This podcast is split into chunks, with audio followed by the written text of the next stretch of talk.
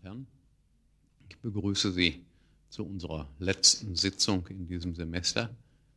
Wir haben ja diesmal die Konkurrenz zur Demo, zur Demo deshalb sind wir wahrscheinlich so stark dezimiert. Ähm, ich äh, würde ganz gern noch zwei oder drei Dinge nachtragen aus der letzten Sitzung. Wir hatten ja über Gruppe gesprochen und ein wichtiger Punkt, auf den ich hinweisen wollte, war, dass die Gruppe die Wirklichkeitsdefinition ihrer Mitglieder bis zu einem hohen Maße beeinflussen kann. Das gilt natürlich umso stärker, je stärker eine Gruppe die einzige Gruppe ist, in der ein, ein Mensch sich aufhält. Das heißt, je stärker eine gegebene Gruppe das Einflussmonopol auf ein Individuum aufrechthalten kann. Man kann geradezu sagen, dass fast alle Auffassungen, die wir haben, alle Wirklichkeitsauffassungen in hohem Maße gruppengesteuert sind. Das gilt schon für die Interpretation elementarer Wahrnehmungsdaten. Und in diesem Zusammenhang war das Experiment von Sheriff, das ich gestern schon kurz angesprochen habe, äußerst interessant. Wenn Sie Leute in äh, einen geschlossenen Raum bringen, in einen dunklen Raum, und dort zwei Punkte, zwei Lichtpunkte vorführen und äh, die Leute schätzen lassen, wie weit diese beiden Punkte voneinander entfernt sind, so wirkt sich die Veröffentlichung, wenn einer die Veröffentlichung eines Schätzergebnisses durch ein Mitglied auf das aller anderen aus. Das heißt, die Leute schätzen nicht einfach die wirklichen Abstände, sondern bei ihrer Schätzung sind sie beeinflusst von den publizierten Meinungen, die andere Gruppenmitglieder von sich geben. Das gilt, wie gesagt, sogar bei elementaren Wahrnehmungen. Dies war jetzt ein optisches Experiment. Man kann das für alle anderen Sinne auch machen. Ein besonders schönes Beispiel ist das Clarksche Experiment. Das haben wir gelegentlich hier auch in der Vorlesung äh, mit äh, schon mal vorgeführt. Heute ist die Gruppe aber zu klein, sodass ich das lasse. Stellen Sie sich vor, ich komme hier in die äh, vollständig besetzte Aula und trage ein Gefäß vor mir her mit, äh, mit einer Flüssigkeit. Dann hebe ich den Deckel ab und sage, dieses äh, Gefäß strömt einen bestimmten Geruch, diese Flüssigkeit strömt einen bestimmten Geruch äh, aus. Manche Leute freilich haben nicht so feine Geruchsnerven. Wir wollen das jetzt mal testen, wer als erster den Geruch wahrnimmt. Und siehe da, nach einem bestimmten Zeitpunkt melden sich die Leute etwa von der dritten oder vierten Reihe an äh, und haben alle ganz stark diese Geruchsempfindung. Äh, die an der äh, Spitze Vorlesungs-, des Vorlesungsraums sitzenden haben die Geschichte nicht und die hinten auch nicht. In Wirklichkeit, wenn man die Physik als Wirklichkeit mal ausgibt, riecht, es, riecht die Flüssigkeit aber überhaupt nicht. Das heißt, die Leute, die ganz vorne sind, die trauen ihren Sinnen noch hinlänglich und sagen, da wir ganz vorne sitzen, müsste der Geruch eigentlich deutlicher sein, wenn er tatsächlich festzustellen wäre.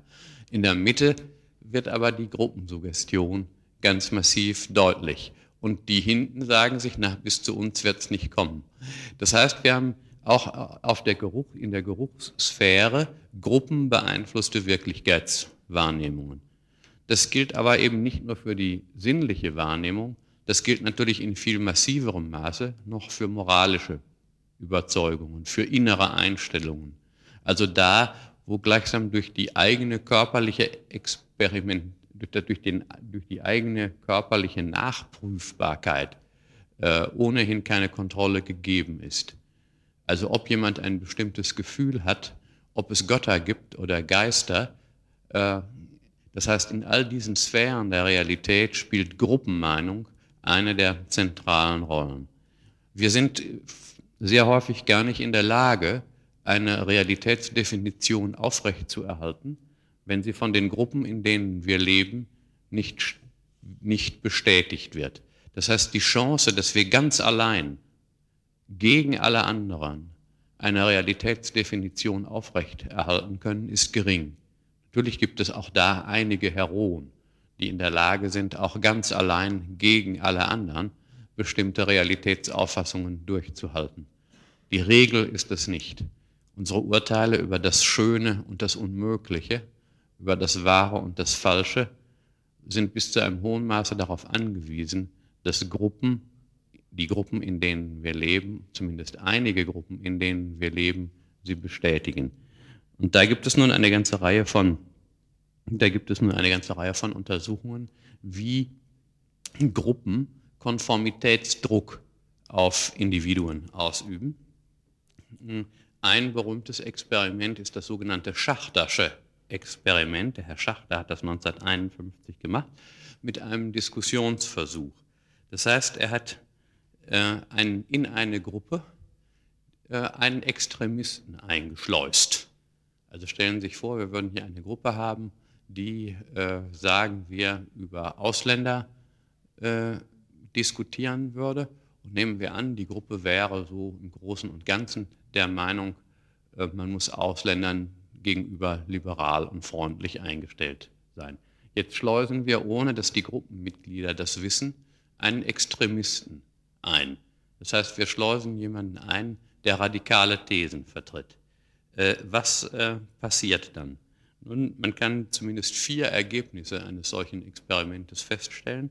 Der erste Punkt ist, dass der Extremist als, un, äh, als unsympathisch abgelehnt wird. Und zwar unbeschadet seiner sonstigen persönlichen Qualitäten. Also wir könnten zum Beispiel einen Knaben dort einführen, der von den Damen für sich genommen für hübsch und sympathisch gehalten wird oder umgekehrt. Äh, aber die extreme Mahnung macht ihn an sich unsympathisch in der Gruppe. Und die Ablehnung, das ist nun wiederum äh, klar, wird umso größer ausfallen, je kohärenter die Gruppenmeinung ist. Wenn es in der Gruppenmeinung schon vorher Spaltungen gab, ist die Ablehnung nicht so massiv. Und das dritte Ergebnis ist auch wiederum ganz interessant. Hm, der Extremist erregt die Aufmerksamkeit und die Bereitschaft, dass andere ihn ansprechen. In diesen Gruppenexperimenten, die der Schachter gemacht hatte, wurde der Extremist von den übrigen Gruppenmitgliedern sieben bis elf Mal so häufig angeredet wie der Konforme und immerhin noch drei bis viermal so oft wie der Konvertit, also jemand, der dann übergetreten ist zur Gruppenmeinung. Immerhin ist festzustellen, dass äh, die Gruppenmeinung sich in Richtung auf den Extremisten verschiebt zwar leicht, aber doch immerhin bis zu einem, immerhin bis zu einem, gewissen, immerhin bis zu einem gewissen Maße. Äh, die Gruppe wirkt sich also, so könnte man sagen, als Realitätskonstruktionsprinzip, als Realitätskonstruktionsmedium aus und dies umso stärker, äh, je weniger gleichsam unabhängig von der aktuellen Gruppenmeinung vorgeprägt die Realitätsauffassungen sind. Das heißt, äh, sagen wir, wo es um Moden geht oder wo direkte Nachprüfbarkeit nicht besteht, da sind die Dinge massiver. Im Übrigen haben die, ähm, im Übrigen gibt es empirische Untersuchungen, äh, die nun versuchen herauszufinden, wer denn am leichtesten zu beeinflussen ist durch Gruppen. Und da sage ich Ihnen die Daten einfach so, ohne Kommentar und weise allerdings darauf hin, dass alle wissenschaftlichen Ergebnisse natürlich empirische Ergebnisse sind und dass äh, die sich ändern können und dass bei Entwicklung der Gesellschaft das, was gestern zweifellos feststand, morgen nicht mehr festzustehen braucht. Da kam nämlich heraus bei diesen Untersuchungen, dass die Konformitätsneigung stärker sei bei Jüngeren, bei Neurotikern.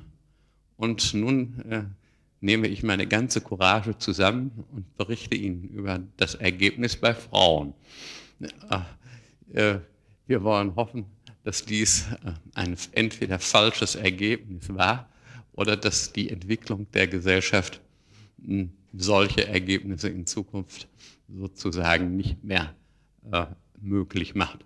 Damit würde ich ganz gern sozusagen den offiziellen Teil dieses, dieses ersten Blocks der Vorlesung abschließen. Ich bedanke mich bei Ihnen, dass Sie so treu ausgeharrt haben und äh, stehe Ihnen aber jetzt zu der schon versprochenen Fragestunde zur Verfügung. Vielen Dank. Gibt es Fragen?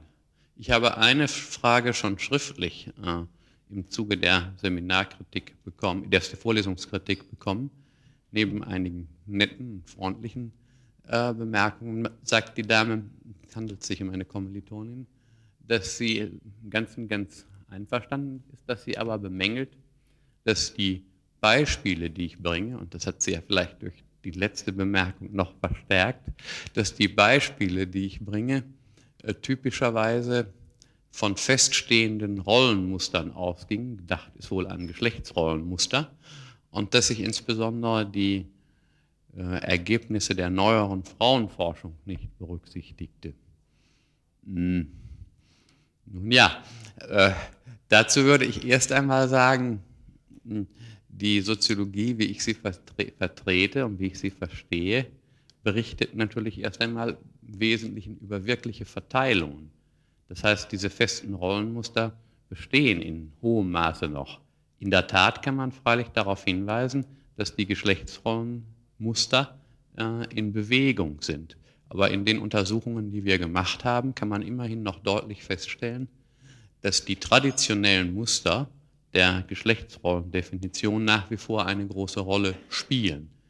Das heißt, äh, man kann sich natürlich, je nachdem, auf welchem Standpunkt man steht, andere Muster wünschen. Aber die Soziologie ist zunächst einmal eine Wissenschaft, so wie ich sie jedenfalls verstehe, es gibt auch andere Auffassungen, die erst einmal beschreibt, wie es sich denn wirklich verhält. Und zur Wirklichkeit der Gesellschaft gehört natürlich auch, dass es in ihr Frauen gibt, organisierte und nicht organisierte, die sich alles anders wünschen oder vieles anders wünschen. Das ist auch ein Faktum. Aber aus der Tatsache, dass diese Wünsche bestehen, ergibt sich noch nicht automatisch, dass sie auch gesellschaftlich realisiert werden. Möglicherweise, wenn man das mitbedenkt, gibt es vielleicht gar keinen so großen Unterschied zwischen der Kommilitonin und dem, was ich sagen würde. Immerhin ist die Soziologie, so wie ich sie vertrete, als Soziologie erst einmal auf Beschreibungen von Tatsachen und Tatsachenverhältnissen, also auch von Ursachen von Tatsachenverknüpfungen äh, erpicht. Wobei zu den Tatsachen, das ist ganz wichtig, natürlich Normen gehören, insoweit sie von der Gesellschaft als Norm aufgefasst wird. Also die Beschreibung von Normen, von Wünschen, Sollensvorstellungen, von Werten gehört natürlich in die empirische Soziologie hinein. Wenn es nun darum geht, welchen dieser Normen oder Werte man zustimmen soll, äh, da ist die Soziologie als Wissenschaft, so wie ich sie jedenfalls verstehe, um das deutlich hinzufügen, hinzuzufügen, erst einmal zu einer relativen Schweigsamkeit äh, verpflichtet. Nicht als wenn ich nicht solche Werte auch hätte, selbstverständlich, ich bin ja auch Mitglied dieser Gesellschaft. Äh, das Gleiche gilt für das gleiche gilt für religiöse Überzeugungen. Die Soziologie als Wissenschaft klammert erst einmal die Geltung religiöser Behauptungen ein. Sie sagt nicht etwa, es gibt keinen Gott oder es gibt doch einen. Sie sagt nur, darüber können wir soziologisch nicht befinden. Sie stellt nur fest, dass bestimmte Menschen an Gott glauben oder einen bestimmten Gott oder an Götter oder an Geister äh, oder so und andere nicht. Und sie versucht herauszufinden, welche dies tun und welche dies nicht tun. Dabei kann ein Soziologe als Person äh, selbst sehr gläubig sein oder an gar nichts glauben. Beides kommt vor. Äh, diese Möglichkeit, die Soziologie gleichsam erst einmal auf das, die Faktenbeschreibung und Analyse zu beschränken, führt natürlich auch zu manchen Formen von Friedlichkeit. Denn stellen Sie sich einmal vor, wir würden, nehmen wir an, das Frauenmodell hier ins Auge fassen. Es könnte ja unter Ihnen einige geben, die finden, die Soziologie solle nun dafür kämpfen, dass wir Benachteiligungen von Frauen, dass das ganz wichtig wäre, dass wir die beseitigen. Benachteiligungen von Frauen, auch wenn sie reich sind. Andere zum Beispiel könnten finden, dass es noch wichtiger wäre, Leute, die arm sind, denen zu helfen, auch wenn sie Männer sind. Und schon hätten wir den schönsten Krach im Hause. Äh, diesen Krach können wir vielleicht nicht vermeiden, aber vielleicht im Hause. Das heißt, eine Reihe von äh, soziologisch äh, analysierbaren Tatbeständen kann man sozusagen, wenn man sie auf die Wertebene zieht, wenn sie zum Gegenstand politischer Entscheidungen etwa wird, wissenschaftlich nur noch bis zu einem bestimmten Punkt analysieren. Das, was ich hier vortrage, ist die These von äh, der, ist, die ist eine Norm natürlich, die Norm, an die Wissenschaft gebunden sein soll, dass sie sich zumindest in Lehrkontexten davon enthalten soll, so gut es eben geht, hundertprozentig geht das ja nicht, sich aus der Sphäre von konfliktuellen Werturteilsäußerungen herauszuhalten. Wie gesagt, das gilt natürlich nur für die Vorlesung. Es sollen auch die noch gut zuhören können, die möglicherweise ganz andere Werturteile praktizieren als ich. Immerhin kann man sagen, dass viele Werturteile sich auf Faktenaussagen stützen, von denen man sagen kann, die sind falsch. Insofern ist die Wissenschaft auch für Werturteilsbildung nicht völlig belanglos. Man kann sagen, ja, wenn du das willst, dann kann die Wissenschaft dich belehren, indem sie sagt, das geht gar nicht. Du verlangst etwa zwei Dinge, die zusammen gar nicht möglich sind. Du musst dich für eines entscheiden. Das kann die Wissenschaft einem dann unter Umständen sagen. Oder jemand behauptet etwas, zum Beispiel jemand behauptet, dass man gegen, äh, was weiß ich, gegen Westfalen sein soll. Ich will mal ein ganz besonders unverfängliches Beispiel formulieren weil die erwiesenermaßen äh, rassisch, hätte sich das festgestellt, dümmer äh, sein äh, als Trierer. Ähm, Sie können für Westfalen und Trierer natürlich andere Beispiele einsetzen und dann kriegen Sie sehr, sehr drastische und äh, realitätsnahe äh, Konfliktfelder. Und in dem Falle kann die Soziologie sagen, nein, das stimmt nicht. Was immer ihr an Werturteilen habt, die Begründung, auf die ihr eure Werte stützt, sind im Widerspruch zu den Fakten jedenfalls zu den Fakten, soweit die Soziologie sie in diesem Falle ausgraben kann. Insofern kann man sehen, dass selbst wenn der Wissenschaftler selber seine Werturteile nicht zum Gegenstand von Lehre macht, soweit er das überhaupt im, im Griff hat und nicht unbewusst Werte mitschwingen lässt, das ist ja nie zu vermeiden, äh, selbst wenn das also der Fall ist, kann eine Soziologie, so jedenfalls wie ich sie verstehe, zur Klärung der Standpunkte und zur Objektivierung auch von Wertauseinandersetzungen bis zu einem gewissen Maße beitragen. So, aber jetzt kommen Sie dran, wenn Sie wollen. Bitte schön. Ja, ja. Ähm, also die Frage geht, ob es Eigenschaften gibt, die jemand zum expressiven Leader äh, macht. Ähm, zunächst einmal sind es äh, erst einmal nicht so sehr Eigenschaften, die jemand hat, sondern Eigenschaften, von denen die Betroffenen glauben, dass er sie hat. Das ist erst einmal wichtig. Das heißt, es geht um Eigenschaftszuschreibungen bei den Beteiligten, also bei denen, die geführt werden. Nun kann man natürlich die Frage stellen, und insofern ist damit Ihre Frage noch nicht ganz beantwortet, ergibt es denn Zusammenhänge zwischen Eigenschaftszuschreibungen und Eigenschaftsbesitz? Nicht? Das wäre ja, wär ja die Frage. Zunächst einmal kann man sagen, und das ist das Interessante, dass sich in mehr oder minder allen, dass sich in mehr oder minder allen Gruppen diese zwei Achsen von Autorität herausbilden. Das heißt, offenkundig entwickelt sich in Gruppen äh, die Bereitschaft, einem von den Beteiligten oder einer von den Beteiligten die Eigenschaften zuzuschreiben, die man braucht, um zum expressiven Führer zu werden. Man könnte geradezu sagen, dass es in den Gruppen zu Polarisierungen kommt. Das heißt, wenn der eine die anderen zur Arbeit antreibt, bildet sich mehr oder minder automatisch, wie immer die Persönlichkeitsstrukturen der Beteiligten sind, ein anderer oder eine andere, die gleichsam den Gegenpart der emotionalen Stabilisierung übernimmt. Sehr häufig, jetzt komme ich auf den Punkt, sehr häufig ist es so, dass, wenn, sagen wir, Menschen verschiedenen Geschlechts in, der, in diesen Gruppen sind, sich die expressive äh, Führerschaft unter Umständen an Rolleneigentümlichkeiten festmacht, die in unserer Kultur jedenfalls mit Weiblichkeit konnotiert sind. Also, in unserer Gesellschaft ist es ja so, dass der Mutter in viel stärkerem Maße und den Frauen dann sozusagen äh, abgeleitet äh, Werte zugeordnet werden, die mit Gefühl, mit Verstehen, mit Wärme, äh, mit Verständnis zusammenhängen. Das heißt, die die, die Vorst wenn Sie sozusagen Assoziationstests jetzt machen würden bei allen von uns, äh, wem, Sie zum wem Sie am ehesten, sagen wir, in, in großer Not und Tränen nah den Kopf auf die Brust legen würden, dann würden wir vermutlich bei allen sehr hoch auf Weiblichkeit ladende Assoziationen bekommen und weniger auf Männlichkeit. Aber wenn nur Männer da sind, um es mal so zu formulieren, dann wird vermutlich derjenige Mann äh, diese, äh, diese Zuschreibung am ehesten bekommen, der aus der Wahrnehmungsperspektive der Beteiligten eher mit Weiblichkeit konnotiert wird, als mit Männlichkeit konnotiert wird. Wohlgemerkt, es handelt sich nicht, damit wir uns nicht missverstehen, um biologisch feststehende Komponenten von Männlichkeit und Weiblichkeit, sondern in hohem Maße um kulturell konnotierte äh, ja, Eigenschaften, die man hat oder die man haben soll. Auch heute noch ist es ja zum Beispiel in, in, bei Prüfungen so, dass ich noch keine einzige Prüfung erlebt habe in meinen 30 Jahren, in denen ich äh, diesen Job mache, äh, wo bei einer durchgefallenen Prüfung ein Mann in Tränen ausgebrochen ist. Äh, aber bei Frauen würde ich sagen, habe ich das sehr, sehr häufig erlebt, äh, dass das vorkommt.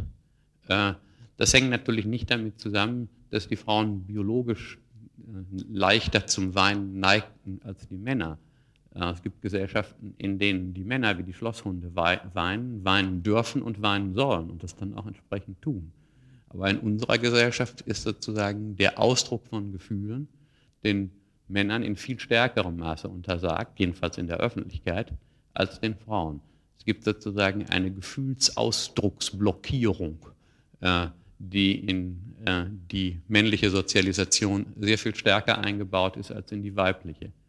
Das sind also etwa solche, sind also solche, sind also solche Komponenten. Ähm, tatsächlich findet man natürlich auch immer wieder, dass es äh, in Gruppen auf der einen Seite die integrativeren äh, Charaktere gibt, die zur Friedlichkeit neigen, und auf der anderen Seite diejenigen, äh, die mit stabilem Willen durchsetzungsfähig sind. Und man kann nun, dafür gibt es bestimmte, dafür gibt es nun bestimmte Verfahren. Die wichtigsten sind die, ist das sogenannte Soziogramm, die verschiedenen Formen von äh, Zuneigungen äh, auf Situationen beziehen. Sie würden sagen, wir in einer Klasse anonym die einzelnen Kinder fragen, mit wem möchtest du zusammensitzen? Sie können das erst einmal fragen, einfach so, ohne zu spezifizieren. Sie kriegen aber natürlich andere Werte heraus, wenn Sie fragen, mit wem möchtest du in der Klasse beim Matheunterricht zusammensitzen, als wenn Sie fragen, mit wem möchtest du am liebsten Fußball spielen oder mit wem möchtest du am liebsten schwimmen gehen. Das heißt, äh, die, die Formen der Vorlieben für andere werden von den Beteiligten schon unter Umständen auf Aufgabenverteilung, nach Aufgabenverteilung äh, differenziert. Und man kann sehr schön sehen, dass gerade derjenige, der als Leistungseinpeitscher auftritt, selbst wenn hinterher die Gruppe tatsächlich entsprechende Leistungen erbringt, dass derjenige bestimmte Formen von Antipathien auf sich zieht. Auf der einen Seite haben dann zwar alle mit Hilfe dieses tüchtigen Mannes oder dieser tüchtigen Frau Erfolge, aber im Grunde bilden sich auch Ressentiments. Und die können dann sozusagen abgefangen werden durch die integrativere Figur. Ja?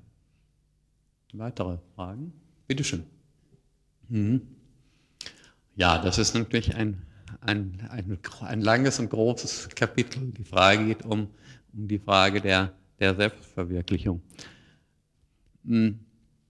Also erst einmal ist das in dieser Form ein neuer, ist das in diesem, in diesem Zusammenhang sozialgeschichtlich ein, äh, ein, neuer, ein neuer Ausdruck. Nicht? Äh, die älteren Gesellschaften haben diese Form von Selbstverwirklichung äh, so nicht gekannt, weil in viel stärkerem Maße es darum ging, äh, ja, Normen zu erfüllen und in Gruppen sich einzuordnen.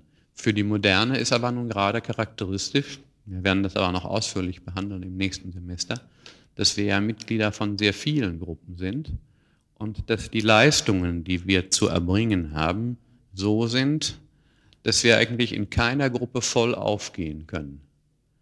Die moderne Gesellschaft ist durch ein hohes Ausmaß an Funktionsdifferenzierung charakterisiert.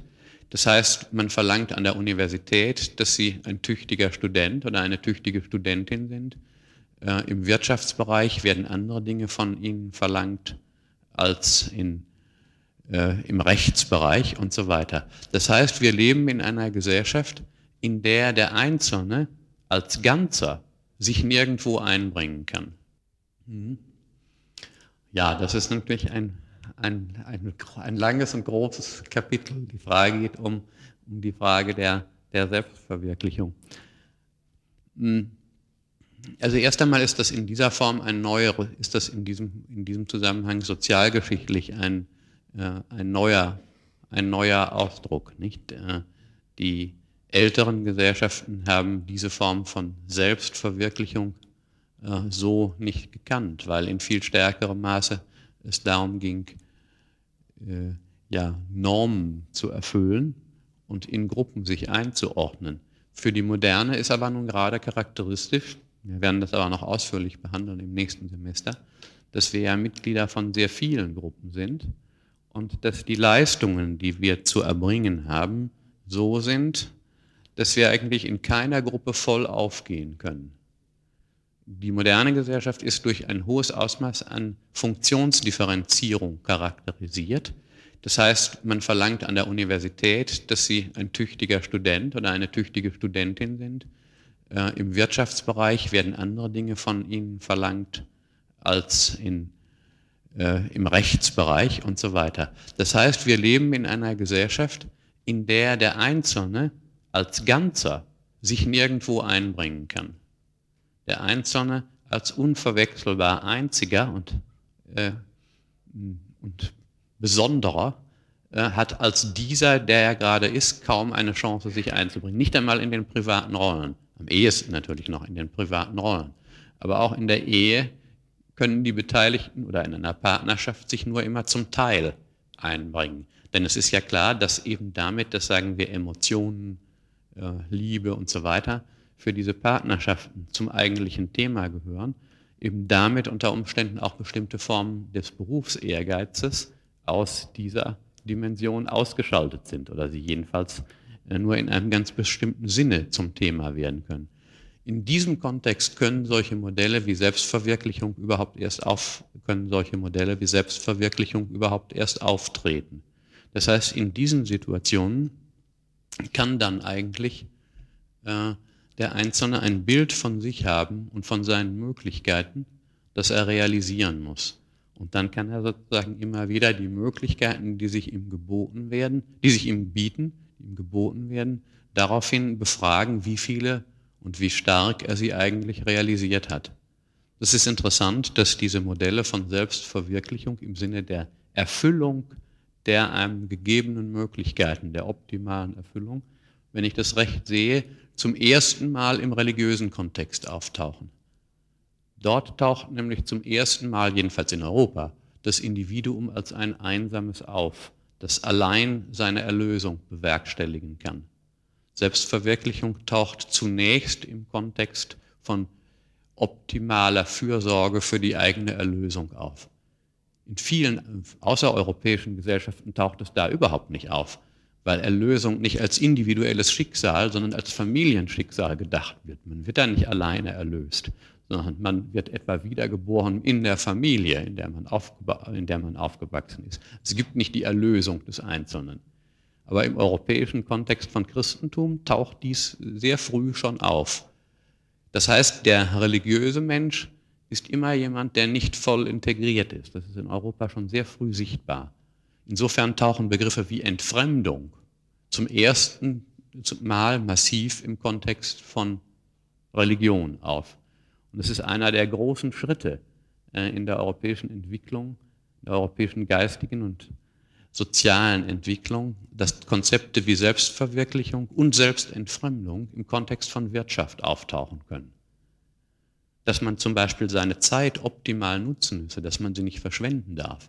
Das ist ursprünglich ein religiöses Konzept und wird eigentlich erst zunehmend seit dem 18. Jahrhundert, in England kann man das schon zum Teil im 17. Jahrhundert sehen, ein wirtschaftliches Konzept. ein Konzept der, Welt, der Selbstverwirklichung durch weltliche Leistung. Aber das ist eine schöne Sache und ich habe darüber auch einiges geschrieben.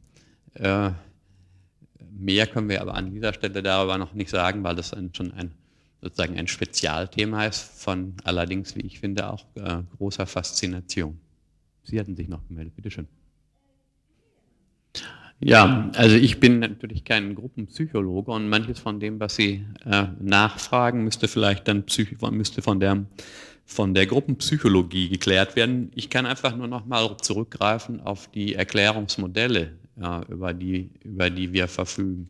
Ganz offenkundig hm, ist in unserer Gesellschaft natürlich, das knüpft dann wieder an an das, was Sie gerade über Selbstverwirklichung nachgefragt haben, äh, in hohem Maße müssen wir natürlich davon ausgehen, dass die Leute, die in eine Gruppe kommen, schon mal sehr unterschiedliche individuelle Prägungen haben. Das ist die erste, das ist die erste Situation. Und es kann natürlich leicht sein, dass äh, Aktivitäten und die dem einen gut gefallen, dem anderen äh, auf den Wecker gehen, um es etwas salopp zu formulieren. Sie können das ja zum Beispiel sehr leicht daran äh, ermessen oder damit erklären, dass sagen wir bestimmte Arten von, von Aktivitäten dem einen von Haus aus geläufig sind, die dem anderen aber das ist Nonplusultra von Langweiligkeit erscheinen. Also etwa beim Angeln. Das macht der eine besonders gerne tun, der andere nicht. Das ist erst einmal sozusagen in der Einstiegsphase eine Sache, die gerade nicht von der Gruppe gebildet wird, sondern als Anfangsschicksal einer solchen Gruppe entsteht. Von daher sind also sozusagen Unzufriedenheiten erst einmal, äh, erst einmal gegeben. Und natürlich können Gruppen auch explodieren aufgrund der, äh, aufgrund der Tatsache, dass die Beteiligten sich da nicht wohlfühlen. Man muss sehr deutlich sehen, äh, wir haben ja gestern schon von Freiwilligkeit und Unfreiwilligkeit gesprochen. Ein großer Teil von Gruppen in unserer Gesellschaft ist natürlich so gebaut, dass wenn die Selbstverwirklichungserwartungen, die wir an sie stellen, äh, sich nicht erfüllen, wir die Gruppen eben verlassen können. Es gibt ein berühmtes Buch Exit Voice or Loyalty von Herrn Hirschmann, einem unserer Ehrendoktoren, der das eben sehr ausführlich begründet hat. Wenn sozusagen nur bestimmte Interessen vorhanden sind, dann kann man einfach durch Exit reagieren, man verlässt die Gruppe, oder durch Voice. Das heißt, man beschwert sich, man versucht die Sache, man versucht die Sache in den Griff äh, zu bekommen. In, grundsätzlich ist aber zu sagen, wenn die Gruppe sich, sagen wir, zum Angeln trifft, weil sie von das Angeln als zentralen Wert hat, dann ist die Chance sehr groß, dass derjenige äh, Führerpositionen bekommt, der besonders gut angelt. Das scheint eindeutig. Äh, Nörgler, ist mal sozusagen, würden eben wie Extremisten unter normalen Umständen behandelt. Und ich habe ja gerade schon gezeigt, wie nach den bisher vorliegenden Untersuchungen das wahrscheinlichste Ergebnis ist. Es kann darum gehen, dass der Nörgler sozusagen andere Lösungen vorschlägt und dann aber besser angelt vielleicht als der andere. Dann kann er unter Umständen ja, im Falle einer Führungskrise die Führung übernehmen. Der Normalfall ist aber, dass er sich isoliert. Aber immerhin sind auch die Extremisten in der Lage, sozusagen als äh, ja, dass bestimmte Meinungen sich in ihre Richtung bewegen. Bitte schön. Hm. Na, das würde ich so nicht sehen. Ähm, zur Sozialisation gehört ja gerade, dass den Individuen Verantwortung zugemessen wird. Das heißt, dass wir uns verantwortlich fühlen und dass wir uns verantwortlich fühlen sollen für bestimmte Dinge, ist ja selbst ein Resultat von, von Sozialisation. Es ist ja nicht so, als wenn Gesellschaft den Leuten einredete, ihr seid ganz unfrei, ihr seid äh, Marionetten eurer Sozialisationseinflüsse. Das sagt auch die Soziologie nicht.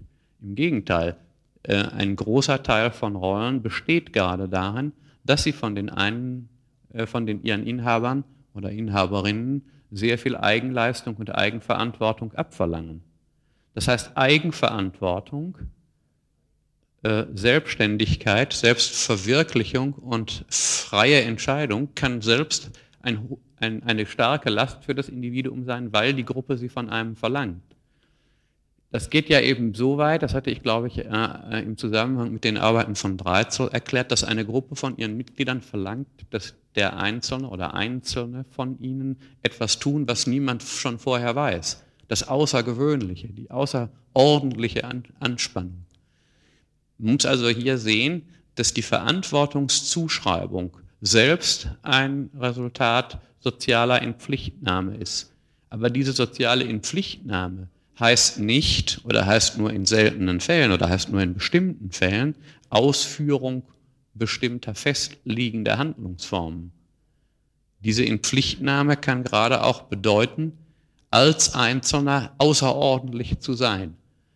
Sozusagen könnte die, Forderung könnte sozusagen paradox sein. Sei du selbst. Löse dich von allen Gruppenzwängen. Aber die Verantwortungspflicht, sich von Gruppenzwängen zu lösen, ist selbst eine auf Gruppenzwänge zurückgehende Eigentümlichkeit. Das heißt, auch da, wo wir, sagen wir, uns aus allen Gruppenbindungen lösen und Einsiedler werden oder jahrelang uns von Lob und Tadel nicht erschüttern lassen, um nach der Formel zu suchen, äh, die bisher noch keiner gefunden hat, auch da wirken Impulse auf uns, die wir im Zuge unserer Erziehung übernommen haben, teils bewusst, teils unbewusst. Also das scheint mir ganz wichtig, dass man das im Auge hält, dass die Soziologie und auch natürlich die gesellschaftlichen Beeinflussungen der Individuen nicht im Gegensatz zur Eigenverantwortlichkeit, zu Freiheit und so weiter stehen, sondern ganz im Gegensatz dazu würde ich sagen, äh, gehen die Forderungen auf Freiheitsverwirklichung unter Umständen hin. Jedenfalls in unserer Gesellschaft ist dies hochcharakteristisch. Es gibt andere Gesellschaften, die jeden Versuch des Einzelnen auszubrechen von vornherein tadeln. Das kann man sich ja auch leicht vorstellen, dass es in bestimmten gesellschaftlichen Situationen gerade darauf ankommt, äh, nicht aus der Reihe zu tanzen.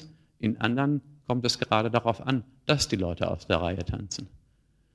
Und die Antwort sozusagen, die die Soziologen hier bieten, ist die, dass sie zwischen verschiedenen Gesellschaftstypen und zwischen verschiedenen Positionstypen unterscheiden und schließlich zwischen verschiedenen Situationstypen. Und dass sie dann versuchen, äh, das Unerwartbare als in bestimmten Situationen von bestimmten Positionsinhaber als erwartet darzustellen. Mhm.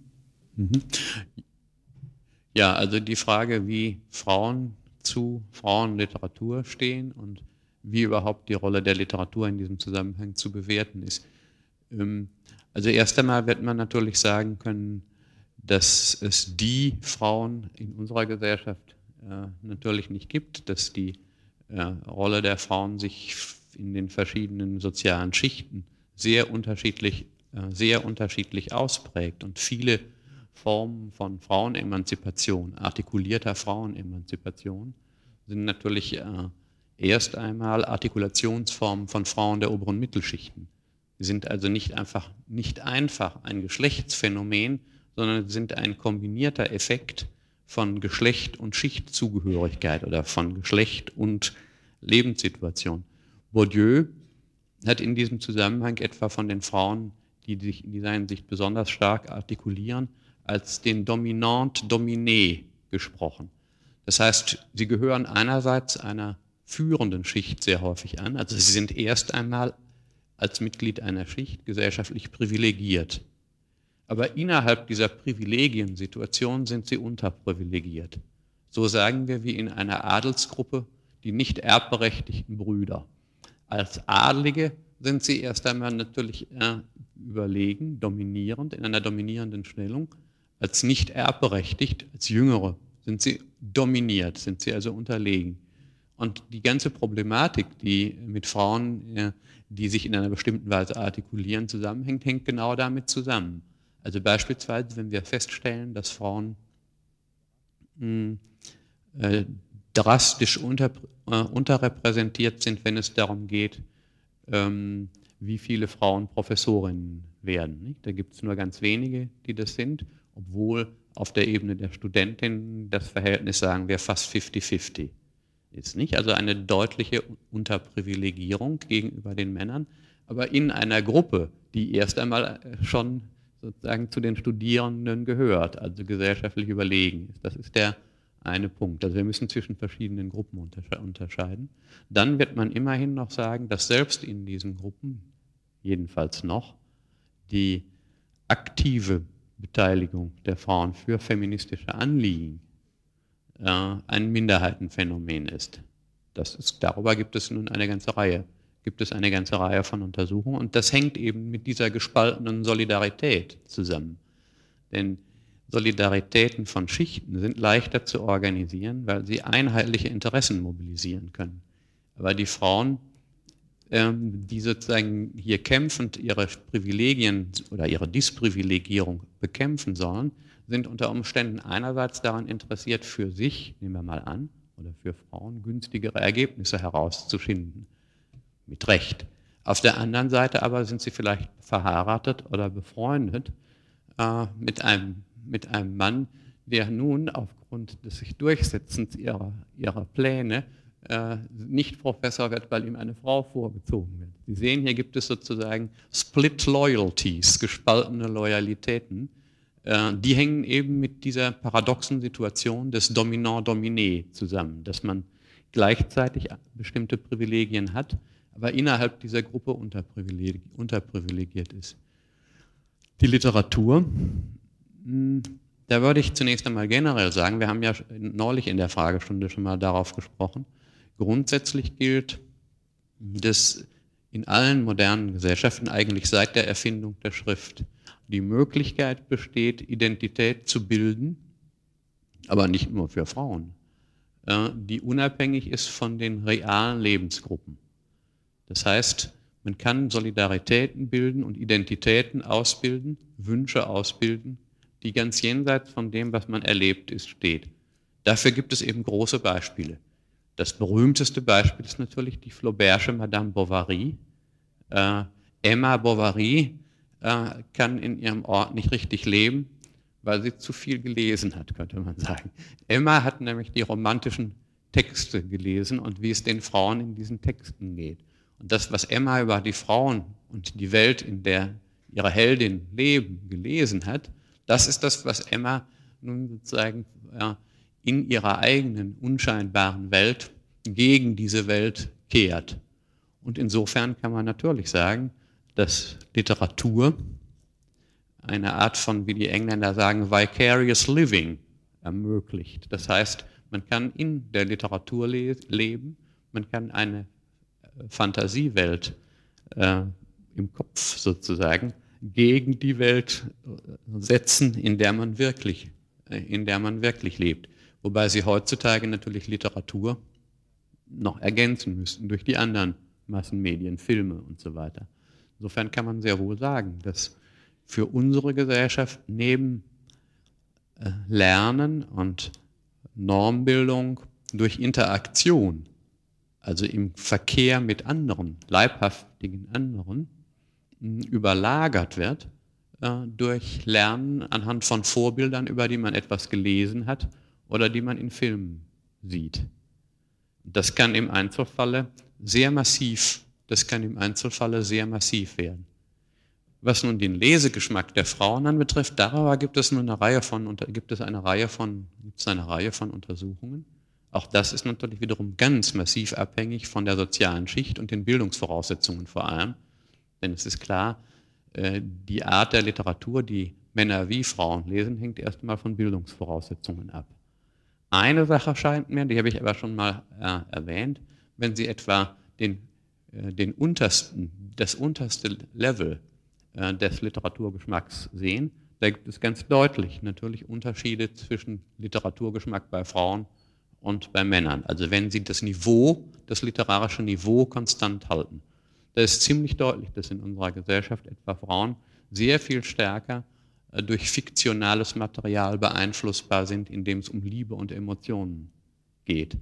Also Sie, ich will das an einem Beispiel machen. Nicht? Wenn Sie die Arztromane, äh, die man äh, am Kiosk kaufen kann, wenn Sie die anschauen. Da ist äh, über 90 Prozent der Leserschaft besteht aus Frauen eines bestimmten Bildungs, einer bestimmten Bildungsvoraussetzung. Äh, dort kommt äh, in der Regel wenig, äh, auch nicht Softporno vor, sondern es geht um Gefühle. Und Situationen des Alltags werden als Gefühlsgeneratoren behandelt und das, worum es geht, ist äh, wie sich Liebe bildet und äh, auch Kinder spielen eine Rolle, also Zuneigung. Es sind eigentlich Beziehungsdramen, äh, in denen es aber um, um, um Liebe vor allem geht. Männer des gleichen, Bildungsschichten greifen viel stärker, als das bei Frauen vorhanden ist, nach Texten, in denen Gewalt und Sexualität vorkommt. Da haben sie also eine eindeutige Korrelation zwischen, zwischen Männern und Frauen, die man nach wie vor feststellt. Aber wie gesagt, nur unter Voraussetzung des Konstanthaltens des Bildungsniveaus. Ja, meine Damen und Herren, wir sind am Ende unserer Zeit. Wir könnten natürlich noch viel äh, über vieles reden, auch über soziologisch Interessantes. Ich würde Sie um eines bitten. Wir haben ja eine Reihe von Literaturangaben gemacht. Sie können ja vieles noch vertiefen, was wir äh, besprochen haben. Denn dies ist natürlich erst einmal nur eine Einführung. Und ähm, die soll Ihnen nicht alle Antworten geben, sondern in vieler Hinsicht Fragen, Sie auf Fragen bringen. In einigen Fällen wissen Sie schon, wie die Soziologen sich zu diesen Fragen stellen würden, aber es ist eine Einführung. Und insofern gilt das, was Bert Brecht fürs Theater gesagt hat, natürlich auch für die Anfängervorlesungen äh, für Soziologie. Den Vorhang zu und alle Fragen offen. Vielen Dank. Ich wünsche Ihnen gute Ferien.